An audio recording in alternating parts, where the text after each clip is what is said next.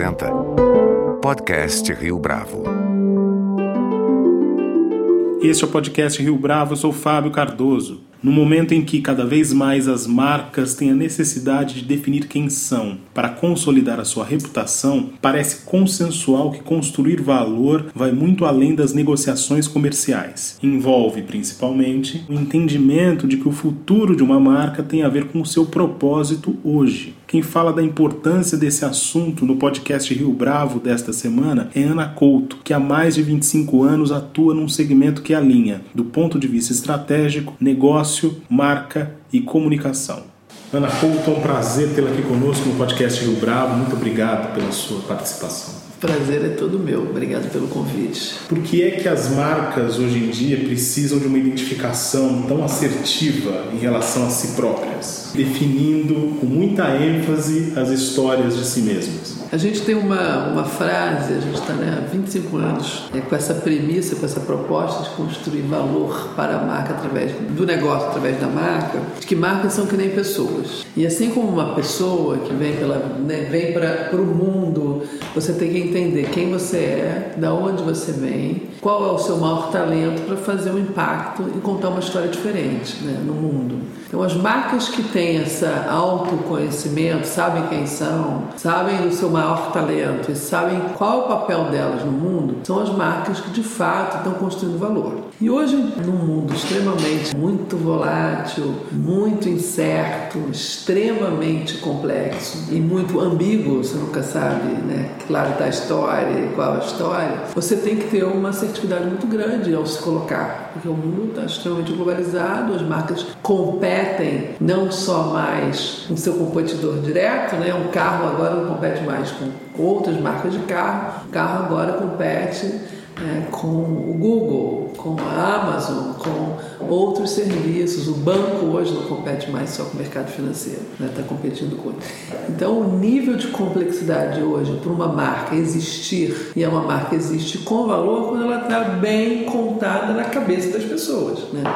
Você começa a perceber aquela história, perceber o valor que ela traz e criar um relacionamento mais fiel com o seu consumidor, na verdade hoje com todos os seus stakeholders. Né? Quando é que houve essa necessidade de tomada de consciência? Sim. Quando é que isso ganha essa tração que a gente conhece hoje? Ou começa a ganhar essa tração é. que a gente conhece hoje? É. Teve um shift, né, uma evolução do mercado do marketing em si, que século XX, né, milhões de novos serviços, novos produtos, o mercado começa a se industrializar, vem lá do século XIX para o século XX, várias evoluções sobre a ótica de consumo. Né? Então, quando o consumo realmente se estabeleceu no mundo, é o século XX, as empresas tendo que competir, muitas ofertas, eu posso comprar um carro, dois carros, três carros, quantas marcas de carro eu tenho, quantas marcas de sucrilho eu tenho, um supermercado, né? aquela oferta, uma oferta absurda. E aí a premissa do marketing do século XX, que é preço, promoção, people, ela, ela já não é mais suficiente para você competir no mundo tão globalizado. Quando você entra no século XXI, do final do século XX para o século XXI, você começa a encarar todos os problemas do planeta também, né? O excesso de consumo, o excesso de crescimento, essa economia, né? Que não é uma economia, uma economia linear, não circular, plástico, impacto impacto muito grande dessa evolução, desse boom de consumo. E as marcas começam a entender que o papel delas no mundo é um pouco maior e a responsabilidade do que elas estão produzindo impacta todos os stakeholders. Então já deixa de ser uma visão só de trazer valor para o acionista para ter uma visão mais completa que é que valores eu me posiciono no mundo, como é que eu estou trazendo valor para o ecossistema todo. E aí vem o branding, né? O branding tem essa premissa de realmente falar da construção de valor. Não é só da construção do push do consumo, de uma construção de valor. Então é uma visão mais holística em que a gente entende que não é mais só você ser sustentável, você ser uma empresa transparente, você tem que olhar o seu impacto como seu papel no mundo de uma forma muito mais integrada e os consumidores e toda a tecnologia também nos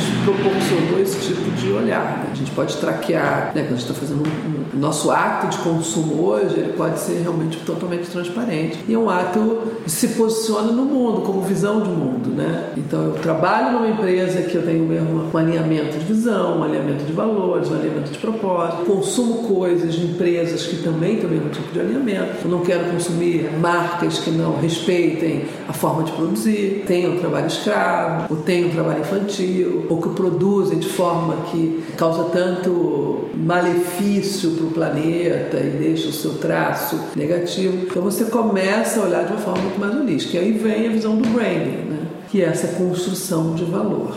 Esse desgaste que algumas marcas têm, seja por incúria, seja por práticas ruins, pode colocar em risco o produto ou serviço que elas oferecem no curto prazo? Esse jogo de médio, curto e longo prazo, né? Que eu acho que também é uma revisão que a gente entrou num. Né, todas as marcas que têm é, ação na bolsa, tem aquela visão do corter, né? Tem a visão do CEO de trazer, extrair valor. Então a gente fala muito das marcas e dos negócios que querem extrair valor. E tem outras marcas que querem construir valor. Né? Quando você está na visão só de extrair valor, você tem uma visão de curto prazo, uma visão não holística, né? E essas marcas tendem a não evoluírem darwinianamente para a próxima geração. Elas ficam com o que a gente chama de crédito, vamos dizer, uma marca que tenha muito crédito no banco. Crédito no sentido de credibilidade. Eu gosto dessa marca, eu acho essa marca uma marca séria, esse negócio não. Se ela começa a desgastar, ter problemas de qualquer nível, ou na hora de fabricar, ou na hora de empregar, ou na hora de produzir, né? ela começa a gastar, ou tem uma polui, né? vamos pegar a Vale, polui, tem um escândalo, né? um problema seríssimo, tem um impacto ali absurdo em Brumadinho, você começa a gastar com seus créditos positivos, né? até você ter uma hora que marcas ficam sem crédito. E aí elas ficam no negativo. E quando elas entram no negativo, a fragilidade do negócio é muito grande. E hoje, como o, o business é muito complexo, você em dois anos você quebra. Não precisa ser pequeno para quebrar. Você pega uma Kodak, em dois anos ela quebra. Você pega um blockbuster, né, com a entrada no Netflix, se não tiver uma visão de longo prazo, ele quebra. Ele literalmente quebra. O maior varejista americano, né, o Blockbuster, tinha um blockbuster a cada esquina. Quando entra, ele não tem a visão do futuro, que é o streaming, quando o Netflix entra e faz essa virada de jogo, ele não existe mais em dois anos. Então o golpe é muito grande. Não tem a ver só com a qualidade do produto, tem a ver exatamente com esse posicionamento. Exatamente, com essa visão, e por isso que hoje a gente trabalha muito no assim, qual é o seu impacto no mundo e como é que você pode evoluir o seu negócio a partir da necessidade do seu consumidor. Então, se você não está atendendo a, a necessidade do seu consumidor de fato e vem alguém que traz um produto, uma forma de consumir o seu serviço mais barato, mais flexível, mais né, autônomo, mais fácil, aquilo vira rápido, porque o teu consumidor está né, ele tá aberto, ele, ele é fiel até a página 1. Quando vem alguém te oferecendo algo melhor, você muda rapidamente. Você ir ao né, buscar um vídeo, ter que tinha aquela história do, do blockbuster, ia buscar um vídeo, não necessariamente tinha à sua disposição e você ganhava multa porque você não, não devolvia no mesmo dia. Então aquilo era, um, era uma dor do consumidor. Poxa, não vi o filme hoje, quando eu voltar, devolver meu filme, vou ter que pagar algo que eu não vi e vou ter que pagar uma multa. Quando a Netflix entrou, eles não eram, eles, eles entregaram, eles mandavam pelo correio o filme. Né? Não era streaming ainda. E eles foram resolver a dor do consumidor do Blackbuster que pagava multa. E eles falaram: vou te mandar pelo correio, você fica um mês com o filme. Eu não vou te pagar, você não tem que pagar multa nenhuma. Você tem um mês para ver o filme mandar pelo correio voltava pelo correio. Então eles entenderam uma dor pequena. Quando eles voltaram, quando eles entraram no streaming, eles já tinham essa, já tinham resolvido uma dor, já tinham criado uma fidelidade. Então eles resolveram mais, porque aí o cara não precisava nem receber por correio dava um download na hora. Não tinha mais a fila, né? Ai, aquele filme, lembra? Você pegou o blockbuster, ah, eu queria ver aquele filme, não tá, já foi alugado, alguém viu, não sei o quê. Enfim, então ele resolveu algumas dores e aí quando ele entrou no Steam ele já tinha conquistado. Então a gente precisa muito entender, primeiro, o negócio hoje, por isso a marca é o fio condutor de uma visão de futuro, quando ela entende qual é o propósito dela, e o propósito é meu talento como impacto no mundo, e entender que o business dela vai mudar a toda hora. O produto e o serviço das marcas hoje mudam cada dois anos, porque tem muita influência de tecnologia, tem muito, né? todo mundo está olhando o que, que eu faço ontem e o que eu vou fazer amanhã. Se você não evoluir o seu negócio, você vai perder o ritmo, mas você precisa ter um fio condutor dessa evolução também, que é a sua marca, é o seu caminho no mundo. Senão você fica aquele cara que faz tudo e não faz nada e o consumidor não entende qual é a sua proposta de valor. Então, o papel na marca é fazer esse fio condutor da história. Eu vim lá de trás, eu vou lá para o futuro e eu tenho um propósito, claro, que me guia. Mas o que eu faço em termos de produto e serviço vai evoluir precisa evoluir. É a partir daí que eu consigo atribuir valor. Por... Exatamente. Porque tem muitas marcas que acham que o valor está no produto e serviço, né? Aí tem que fazer os cases mais, mais recorrentes, todo mundo conhece, mas a Kodak. Ela ficou presa no business model dela. Eu tenho um filme e o meu business model é vender filme. Como é que eu vou entrar no mercado digital, de máquina digital? Apesar deles terem criado, eles botaram numa gaveta, falando: não vou lançar este produto porque vai canibalizar o meu business model. Então, não é um pensamento para o consumidor. Eles tinham uma super inovação, queria trazer um benefício, mas ia ser disruptivo com o modelo de negócio dele. E de fato foi. Foi tanto que eles quebraram. Porque eles, apesar de terem descoberto, eles tivessem entendido que não é o business model que tem que ser eterno, mas é a sua proposta de valor de marca que conduz o futuro, com certeza uma marca poderia estar aí até hoje, porque tinha muito crédito, né? Todos nós temos daríamos crédito para um, uma, uma Kodak. Tem, tem afeto, tem história, tem credibilidade, mas ela ficou presa e esse é um problema das marcas, das pessoas, dos negócios que não sabem evoluir. Você mencionou o, o episódio da Vale. Houve dois grandes eventos, duas grandes catástrofes assim de grande proporção. É possível recuperar o valor de uma marca que passou por algo tão grave como esse caso? Depende da, do crédito. Então, vamos lá, se a marca tem muito crédito, e a Vale é uma marca que tinha muito crédito, né? A Vale sempre foi uma marca de competência brasileira, um exemplo né, de, de poder, de gestão. Tinha sempre um trabalho muito forte de comunidade, de uma tecnologia social, né, dentro do, do segmento de mineração, que é um segmento bem difícil eles tinham uma preocupação muito grande. Acho sim que eles têm crédito, acho sim que eles não gastaram todo o dinheiro no banco, acho que eles não estão devedores. Estão devedores socialmente, mas assim, em termos de credibilidade, eu acho que ainda resta credibilidade. Agora, existem várias marcas e vários segmentos que a gente, todo mundo erra com as pessoas e tem problemas com todo mundo. Marca de pessoas tem essa analogia. A questão é como você atua no seu erro, né? a forma que você se coloca. Então, se você assume o seu erro, se você assume as consequências, né, que a gente é, tem uma palavra que não tem muito em português, mas que a gente usa bastante, a accountability, né? Qual é a sua accountability no sentido de qual é a minha responsabilidade de atuar em cima de algo que eu sou que eu atuo, uma cidadania atuante, accountability, você pode mudar. Eu acho que eles, de fato, dois episódios consecutivos você gasta muito crédito. Eu acho que eles estão quase agora é, no, zero a zero com a sociedade, né? Mas eu conheço muito a Vale, trabalhei muitos anos com a Vale, né? Trabalhei 15 anos com a Vale. Foi... O grupo é muito sério, as, as pessoas são sérias, existe uma, uma credibilidade interna, uma força interna do que a empresa faz, que eu acredito que eles estão se posicionando, inclusive, para essa recuperação.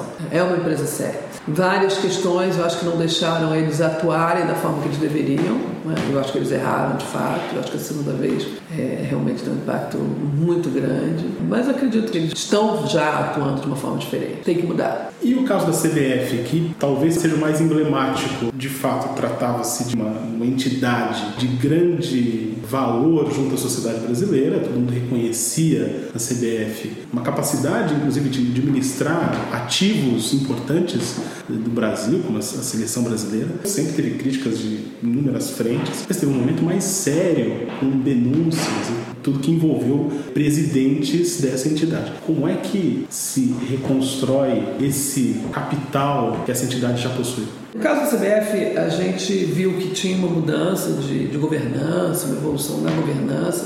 O futebol vem passando né, nessa transição aí do mercado, como ele é, uma coisa mais transparente, com mais governança. Acredito que ele é um business importante. Né? E no caso da CBF, de fato, ele é uma bandeira brasileira. Né? A gente não usa a nossa bandeira, que nem os Estados Unidos usa, a bandeira como orgulho, a nossa bandeira é a camisa da seleção. É uma marca com muito ativo emocional, né? muito capital emocional nessa marca. E quando a gente fez a pesquisa, que a gente sempre faz o diagnóstico de como ela está, nessa primeira fase do diagnóstico a gente viu o quanto ela estava descredibilizada, sem crédito, todas as coisas boas que a CBF faz, ela organiza todo o campeonato, todas as coisas, as pessoas não dão crédito, todas as coisas ruins pega, né? Para a CBF a crítica é muito alta. É uma marca que tem um emocional muito alto, porque todo mundo apaixonado pelo futebol brasileiro, pela seleção, ao mesmo tempo, né? O amor e ódio andam ali muito juntos. O nosso trabalho junto com eles foi estruturar exatamente qual é o propósito, como é que a gente pode resgatar o futebol e aí foi até interessante que eles definiram, são um trabalho que gente traz a metodologia e o cliente se define enquanto qual é o propósito deles no mundo, que é fazer do futebol a melhor brasilidade. E não é que ela seja a melhor brasilidade hoje, porque ela traz muitas coisas, mas de fato o futebol no Brasil tem um capital emocional muito grande tanto de mobilidade social como também de impacto global. A gente é reconhecido globalmente pelo futebol. Então ele é um ativo muito importante. E cabe à CBF tirar um partido. Como todas as organizações, um Facebook, um Google, você pode ir de um lado para o outro. O Google organiza todas as informações do mundo. Pode virar. Né? Então eles têm um princípio, somos uma organização do bem. O Facebook, a gente está lá olhando, né? ele vai para um lado, vai para o outro. A gente não sabe exatamente se declara uma ética, mas a ação não é tão, né, uma coisa duvidosa. Cabe a nós sabermos diferenciar e cobrarmos e a gente, enquanto cliente, consumidor, usuário, nós temos que cobrar. Todos os papéis e todas as marcas, e como nós,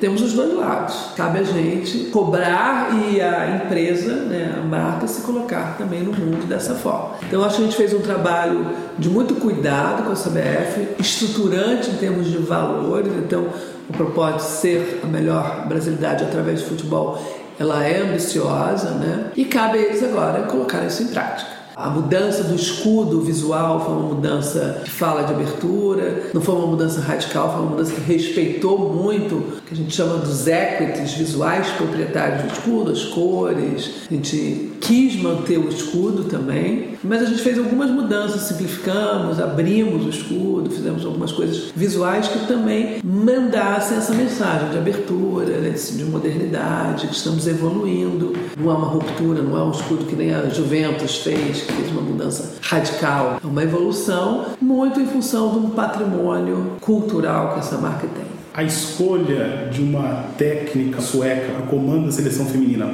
tem a ver com essa nova identidade, com esses novos valores? Sim, sim. Eu acho que uma das coisas que a gente discutiu bastante ao longo, né, do gente, o comitê, um trabalho de branding é feito por sprints e por encontros com todo o time executivo em que a gente traz um framework para a gente construir junto e eles debatem muito o caminho dos valores que eles acreditam. Então a questão da, da diversidade brasileira e do respeito e de trazer a mulher também num novo momento, isso também faz parte do futebol com a melhor brasilidade. Então acho que eles estão bastante cuidadosos, a gente o futebol brasileiro feminino um pouco aquém do potencial que ele pode ser. Ele é reconhecido, tem a marca lá como uma grande estrela, mas em termos de estrelas de fato, né, das cinco que a gente tem no futebol masculino, a gente não tem nenhuma ainda no futebol feminino. Então acho que eles estão nesse caminho de dar mais valor e investir mais também, para que a gente tenha equidade ali, feminina e masculina. Saindo do ambiente corporativo, pensando mais no universo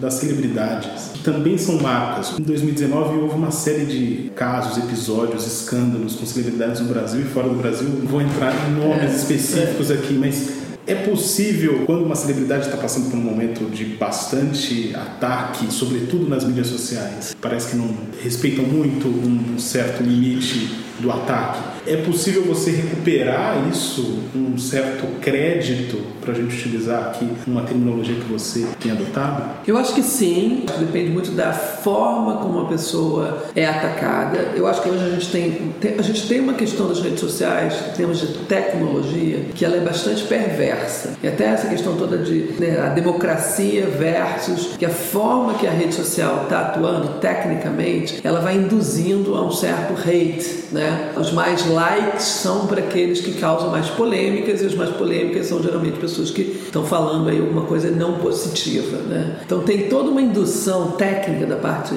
algorítmica dessa questão que eu acho que é uma questão delicada de fato, né? O que, que o Facebook faz em função de várias eleições, né? isso tudo. Ao mesmo tempo tem uma forma, porque é difícil destruir o fake news, né? O fake news é, uma, é um fato hoje em dia, ele é um fake news, mas ele vira uma realidade. Desconstruir o fake news é mais difícil do que você repor uma imagem. Porque aquela história, você fica anos construindo uma reputação para destruir a reputação mais rápido. É um castelinho de areia, né? Vem a onda, destrói.